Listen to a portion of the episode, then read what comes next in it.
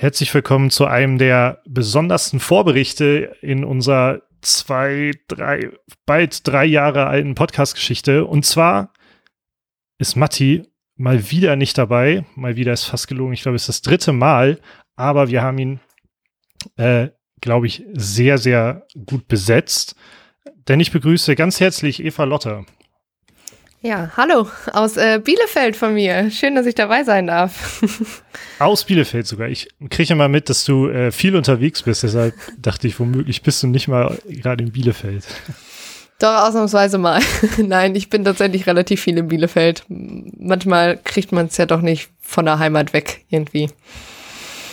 Finde ich gut, finde ich sehr passend, äh, denn ich bin ja, ich bin ja in Göttingen, ist auch absolut passend als Werder-Fan. Ähm, Genau, man muss dazu sagen, äh, Eva Lotte und ich kennen uns tatsächlich sogar außerhalb von diesem, von, von dieser Fußball- und Podcast-Bubble. Ähm, trotzdem hast du, bist du nicht einfach nur hier, weil wir dich irgendwoher kennen, sondern ähm, weil du noch ziemlich aktiv bist in dieser Bubble. Da darfst du gerne mal ein bisschen was von erzählen und Werbung machen, weil es, also es ist ein super interessantes Projekt auf jeden Fall. Äh, ja, also äh, ich mache zusammen mit äh, Matthew den zweite Bundesliga-Podcast. Eigentlich, soweit ich weiß, der einzige ähm, Podcast auf Englisch zur zweiten Fußball-Bundesliga in Deutschland. Ist nicht meine Idee, wurde gegründet von Johnny Walsh, ähm, ich glaube Anfang 2018 und haben aber im Dezember 2018 Matthew und ich übernommen. Ich wurde halt irgendwann mal eingeladen, weil Arminia mal ausnahmsweise ähm, keine so gute Phase hatte und ich sollte darüber mal ein bisschen reden, warum das so war. Und äh, mir hat mega Spaß gemacht. Ähm, ich habe da auch einen sehr, sehr coolen Podcast-Partner, der dafür, dass er Australier ist, erschreckend viel zur zweiten Liga weiß und erschreckend viel zu, zu, zu, Deutsch, zu deutschem Fußball generell. Also ich weiß nichts über australischen Fußball in, in der Gegenwart Bewegung quasi. Ähm, Nee, und es, äh, also ich hoffe natürlich, äh, dass Werder-Fans in nächster Zeit nicht ähm, in die zweite Liga absteigen müssen und dadurch uns anhören müssen. Brisantes Thema. Aber auch wenn ihr einfach mal äh, zuhören wollt, wie wir äh, darüber reden, warum es der HSV schon wieder nicht geschafft hat, aufzusteigen, dann könnt ihr euch das auch gerne anhören. Ähm, wir haben auch ab und zu immer ganz, ganz coole Gäste dabei, die ähm, bei verschiedenen Social-Media-Accounts tatsächlich arbeiten, bei Bochum, beim HSV Leute, die was für den D äh, DFL machen und so. Also sind da ein illustres Röntchen ab und zu mal, haben auch coole Leute wie Derek Gray zum Teil dabei, die, wenn Leute FIFA spielen, äh, den, den doch kennen sollten. Genau, und ähm, das ist äh, unser Podcast. Ähm, wir sprechen halt eigentlich immer über den kompletten Spieltag und gehen da immer Spiel für Spiel durch. Also, äh, wie Max aus dem Rasenfunk gesagt hat, wir sind der Rasenfunk auf Englisch. Das möchte ich nicht so sagen. Wir haben schon ein bisschen weniger Ahnung als Fußball, also ich vor allem. Aber es macht sehr Spaß ähm, und ist auch, ist auch nicht so lang wie der Rasenfunk. Wir sind ein bisschen kürzer. äh, ja, sehr cool. Find, äh also ich finde es auch ein ziemlich cooles Projekt. Ähm, genau, hör gerne mal rein. Ähm, übrigens, dich zu finden bei Twitter funktioniert sehr einfach, indem man tatsächlich deinen Klarnamen eingibt oder Lotti Buhle habe ich gerade re recherchiert. genau, es ist relativ easy. Und der äh, Podcast ist, glaube ich, zweite Bundesliga-Pod. Ich bin richtig gut informiert. ja, stimmt Podcast. auch. Das hast du nämlich zur Not auch einfach in deinem Profil ja sogar verlinkt. Ah ja, ah ja, stimmt. Gut, gut, du weißt wirklich besser über meinen Account Bescheid als ich. Ja, ich bin äh, wie immer hier hervorragend vorbereitet. Ähm, genau, kommen wir, kommen wir voll gerne auf das, auf dieses äh, Spiel am morgigen Tag, glaube ich. Ich versuche gerade auch schon wieder zu googeln, ob es tatsächlich um 15.30 Uhr ist. Ja, ist es. Ist es. Sehr gut. Das wäre auch komisch, wenn wer da schon wieder ein Topspiel hätte, unberechtigterweise. Ähm, ich bin super aufgeregt, was das Spiel angeht. Ähm, das hat zig verschiedene Gründe. Einerseits, weil ich, äh, das wollte ich einfach mal loswerden, ähm, hatte ich dir gerade auch schon erzählt, ich bin so, als ich so langsam mit zehn anfangen konnte zu denken, glaube ich, war Arminia Bielefeld eben in Liga 1 und das waren eben auch sehr gute, gute Jahre für Werder von 2-4 bis 2-9. Ähm, deshalb ist Bielefeld, obwohl ja sehr viele Ligen dabei waren, so in den letzten Jahren, ähm, für, für mich eigentlich so ein, so ein Erstligist, eine Mannschaft, die in der ersten Liga sein sollte. Deshalb wäre eigentlich meine erste Frage, wie haben sich die letzten Jahre angefühlt, ähm, inklusive wie, wie ist es für dich ein Bonus in der ersten Liga zu sein oder ist es ein Angekommensein? Uh, gute Frage. Also dafür, dass ich ähm, so im Jahr 2011, ja, so ungefähr 2011 dachte, also Regionalliga ist so eher äh, the place to be in der nächsten Zeit, äh, als jemals wieder Bundesliga, was auch äh, viele hier in der Stadt und Umgebung dachten, ähm, weil es auch finanziell einfach katastrophal aussah, ist Bundesliga auf der einen Seite so ein bisschen, was du sagst, also irgendwie gehört Bielefeld als Name doch schon irgendwie in die oberen Region als äh, im Fußball, was ich, klingt so ein bisschen arrogant, aber finde ich schon. Ähm, auf jeden Fall eher als Vereine wie RB Leipzig zum Beispiel. Aber ähm, es ist aber auch so eine gewisse Demut dabei, dass es halt tatsächlich wieder geklappt hat, zurückzukommen, weil ich glaube auch gerade unter den Umständen ähm, jetzt in der letzten zweiten Saison, wo doch relativ große Vereine wie äh, der wie Stuttgart, wie der HSV, Hannover und Nürnberg mit in der Liga gespielt haben, wo eben nicht klar war, dass man da irgendwie mit zehn Punkten Vorsprung vor, vor Stuttgart landet im Endeffekt. Ähm, fühlt es sich schon verdient an, wieder zurück zu sein. Obwohl man, also wie gesagt, ähm, erzähle ich immer ganz gerne die Geschichte dazu, dass mein Vater vor äh, drei Jahren, also der ist seit ich denken kann, ist er Arminia-Fan und gefühlt auch seit er denken kann, ist er Arminia-Fan. Ähm, irgendwann vor drei Jahren mal mit mir gewettet hat, dass Arminia nicht mehr in der, ähm, also in der Bundesliga gegen Bayern München spielen wird, beziehungsweise in einem Ligaspiel. Also es hätte entweder geheißen, dass Bayern absteigt oder Arminia aussteigt. ähm, und er fand das also so skurril, dass er mit 100 Euro gegen mich gewettet hat. Und das zeigt so ein bisschen, wie wie die Stimmung hier auch war. Also wie doch überraschend das jetzt ist, dass man wieder zurück ist, aber nicht so, also meiner Meinung nach nicht zu vergleichen mit der Position, in der Paderborn war. Das ja schon immer so eine Überraschung war, weil Paderborn ja auch erst zweimal in seiner Vereinshistorie Bundesliga gespielt hat, sondern dass es schon so ist, ähm, dass man irgendwie so ein bisschen back to the roots ist, aber mit viel besseren finanziellen Mitteln, als es eben noch vor zehn Jahren der Fall war und das im Prinzip auch der Unterschied ist zum letzten ähm, Bundesliga-Aufstieg. Ah, das ist ziemlich interessant. Ähm, ich glaube, ich, ich glaube, ich möchte da nicht zu krass gerade drauf eingehen, aber es passt, glaube ich, so ein bisschen da rein. Ähm, denn mir sind auch diese zehn Punkte Abstand so krass jetzt aufgefallen. Das war mir nicht bewusst. Ich habe wahrgenommen, Arminia hat den es war relativ schnell klar, Mina wird es wohl schaffen, wenn man vielleicht nicht ähm, ein krisengebeuteter Fan ist oder so. Äh, es sah recht schnell gut aus, aber der Abstand ist jetzt krass. Ähm, hat man da, und gleichzeitig habe ich jetzt zum Beispiel, glaube ich, auch von, ich glaube, Kufeld hat es gesagt, ich war jetzt die letzten Tage nicht so aktiv im Internet, aber ähm, irgendwo, irgendjemand hatte auf äh, die taktische Vielfältigkeit von Bielefeld hingewiesen. Ähm, ist das so? Und wenn ja, ist das ein Grund, dass Arminia so souverän durch die zweite Bundesliga spaziert ist? Ähm, ich würde das in dem Sinne sagen, dass es eigentlich schon so ist, dass Neuhaus in der, in der zweiten Liga eigentlich immer im gleichen System gespielt hat. Also er hat eigentlich immer 4-3-3 gespielt. Da gab es kaum Abweichungen von. Und sondern eher, also ich würde noch nicht mal sagen, dass es dass er jede Woche was anderes trainiert hat, sondern dass es eher das Gegenteil war. Also die, die Spieler haben öfter mal davon erzählt, dass es halt eher, also wie versessen immer die gleichen Abläufe im Training war und dass man dazwischendurch auch irgendwie mal aufkam, so, oh Gott, jetzt irgendwie zum fünften Mal diese Übung. Aber für ihn ist es halt sehr, sehr wichtig, dass die Abläufe in einem Spiel klar sind. Und selbst wenn er immer was umstellt oder einen Spieler auf eine andere Position verschiebt, seine Aufgaben für diese Position übernimmt und klar sind. Er, er muss natürlich jetzt umstellen. Also er hat schon angedeutet, dass er eben zum Beispiel gegen Bayern und Dortmund hin, hinten mal mit Fünferkette spielen lassen will. Und zwischendurch hat er auch immer wieder ähm, zwar Viererkette hinten, aber dann halt kein, irgendwie mal ein 4-4-2 zwischendurch spielen lassen oder sowas. Ähm, aber es ist eben so, also es ist eigentlich auch so, dass er auch immer von der auf der gleichen Startelf bleibt im Prinzip. Also das ist eigentlich jemand, der außer ihm gefällt vieles nicht, was zum Beispiel beim, beim Pokalspiel gegen Essen der Fall war, wo es dann wirklich vier Änderungen in der Startelf äh, dann gegen Frankfurt gab, das eigentlich sehr, sehr selten bei Neuhaus vorkommt. Also der legt sehr viel Wert darauf, dass die Startelf gleich bleibt.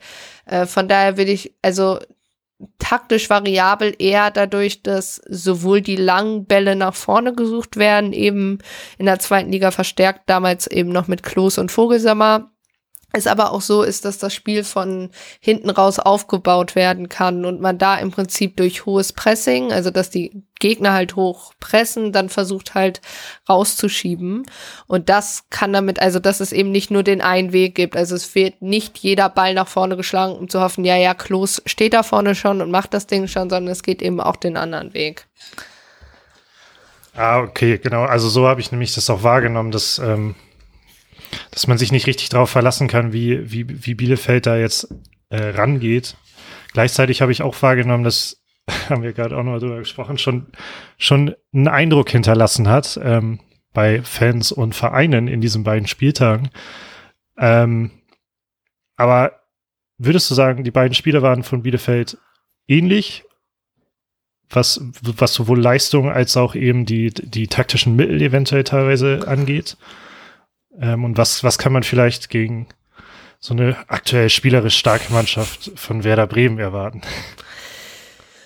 Ja, also es war noch nicht das, was ich erwarte über 34 Spieltage hinweg von Bielefeld. Also ich glaube schon, dass da Luft nach oben ist, vor allem mit den Spielern, die man auch geholt hat.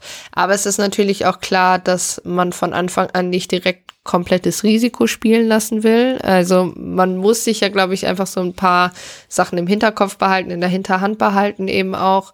Ähm, aber es ist schon, also so kommt das auch von Vereinsseite rüber. Das sind jetzt nicht meine Worte, sondern das ist tatsächlich so offiziell der Wortlaut, dass das, also das zunächst erstmal das Frankfurt-Spiel schon das war, was leistungsfähig, ähm, also leistungstechnisch man sich daran messen will. Also von der Laufbereitschaft, was auch in der, äh, in der zweiten Liga immer relativ hoch war bei Bielefeld mit ähm, wenn man, den beiden Sechsern im Prinzip Manuel Prietl und Marcel Hartel das ist schon so, dass das, das, was ich glaube, sich nicht viel mehr steigern lässt, sondern eher irgendwann abfallen wird, weil es eine unfassbar schwierige Saison wird.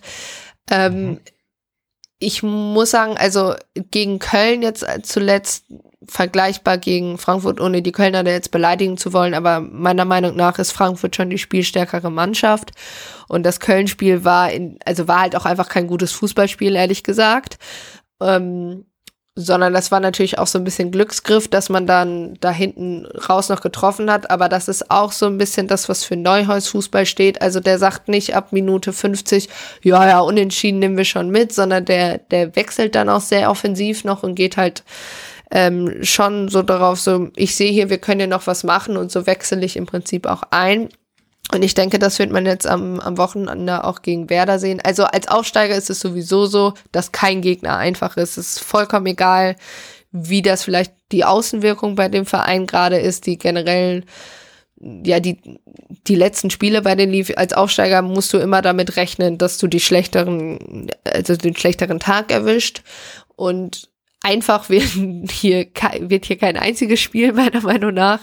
Aber ähm, es ist natürlich, also gerade sollte man jetzt versuchen, gegen Werder zu punkten, weil als nächstes halt irgendwie Bayern und Dortmund zu Hause kommen. Und das natürlich nicht die Spiele sind, wo man Punkte erwartet. Also ich denke schon, dass Neuhaus gegen, gegen Bremen jetzt wahrscheinlich mehr Risiko gehen wird.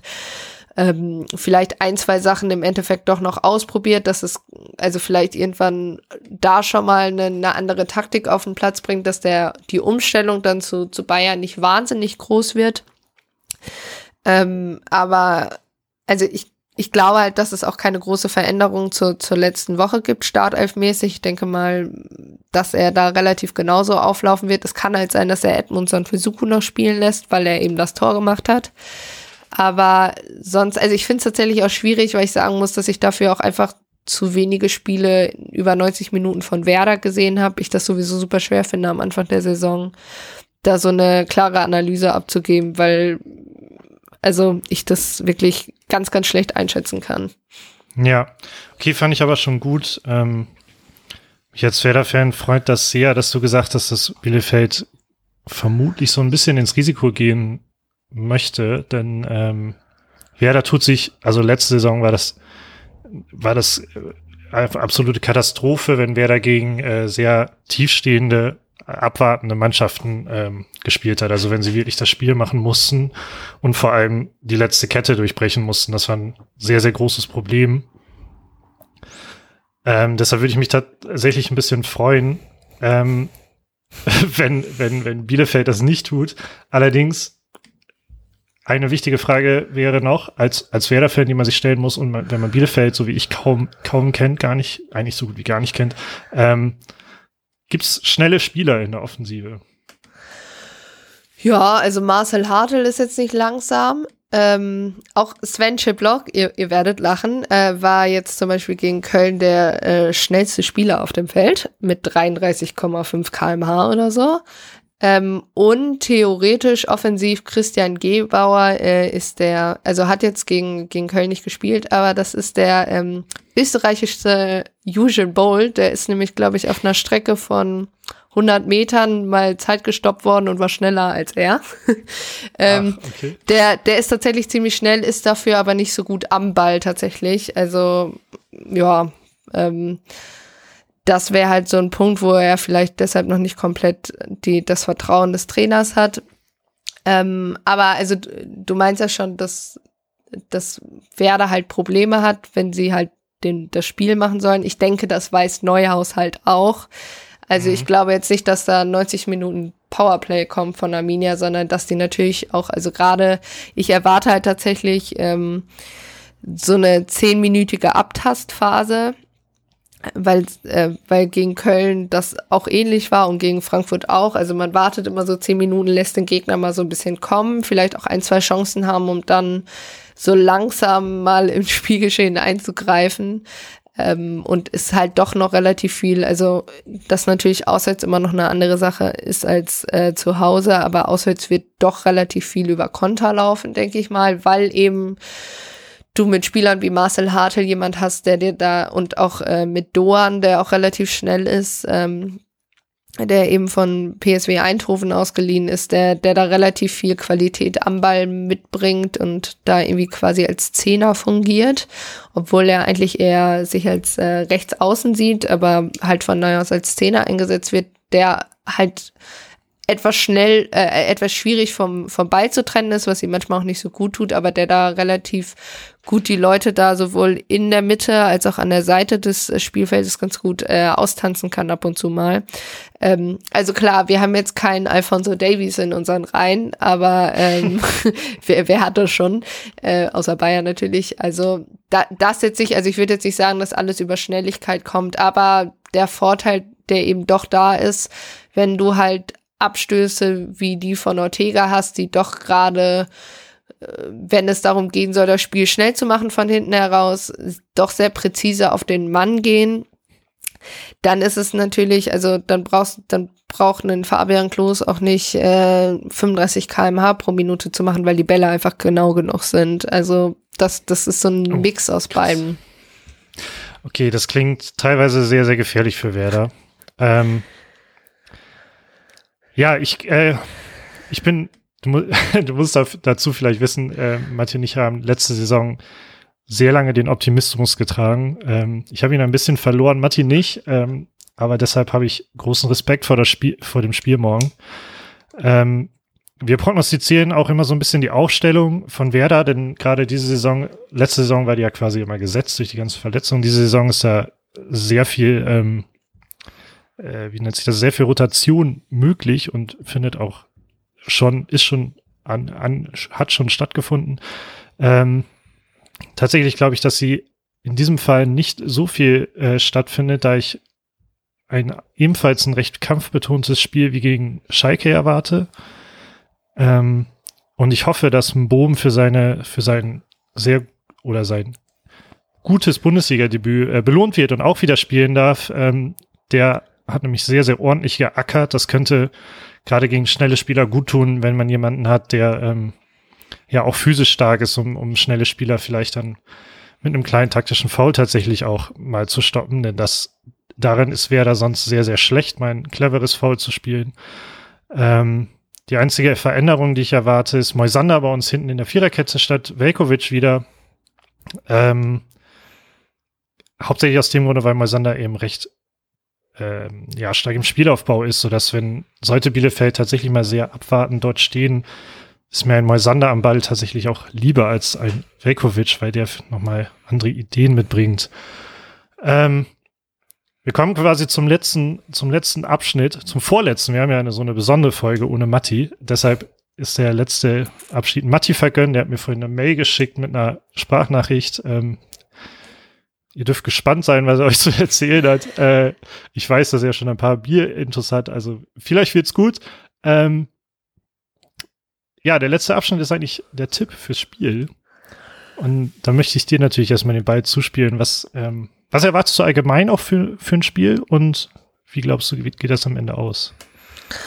Ja, also bei äh, Kampfbetont gehe ich tatsächlich mit. Also ich glaube, ähm, dass wir tatsächlich von, von den Chancen her fast einen, also oder generell von der Spielanlage fast ein attraktiveres Spiel sehen werden als das von Bielefeld gegen Köln. Einfach von, weil vielleicht der Druck bei Köln auch größer war als bei Werder und die Mannschaften generell so ein bisschen befreiter aufspielen. Äh, ich würde tatsächlich sagen, dass es eine, eine ziemlich knappe Kiste wird. Also ist so, mein Empfinden ist halt eh bei allen Spielen so. Aber ähm, ich hoffe, ich hoffe äh, nicht zu Ungunsten von Arminia. Und ähm, ich möchte aber auch keinen Sieger wählen, deshalb gehe ich auf ein 2-2.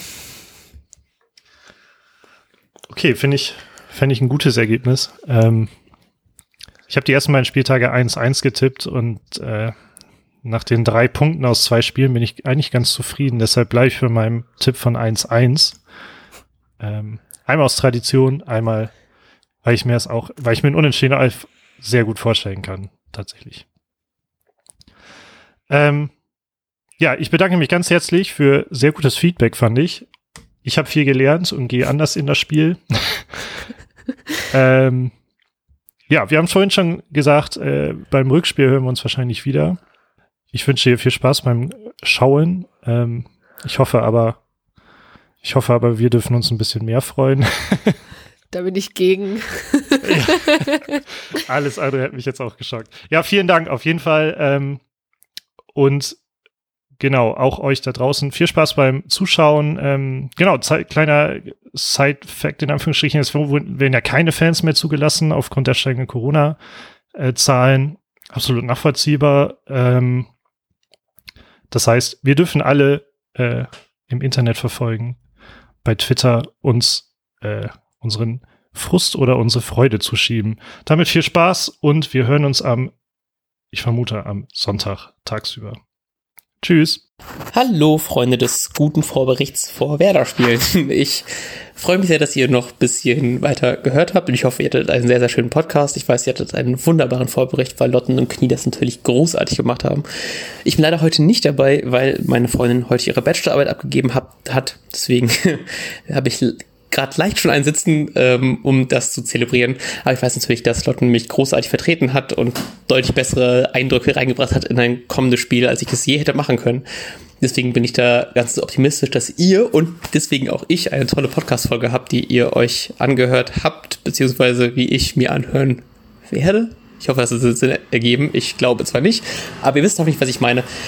Ich muss leider trotz deines großartigen Auftritts in unserem schönen Vorbericht Lotten gegen Bielefeld tippen. Ich glaube, es wird ein spannendes Spiel, aber es wird trotzdem für Werder ausgehen mit einem 3 zu 1 Heimsieg. Und ich bin auf jeden Fall zum Nachbericht wieder dabei und ich hoffe, dass wir diesen großartigen Heimsieg von Werder bereden können. Wenn nicht, dann wünsche ich trotzdem natürlich ein großartiges Spiel, egal wie es ausgeht. Und wir hören uns dann wahrscheinlich am Sonntag. Bis dahin. Ciao, ciao. Und jetzt läuft der Ball.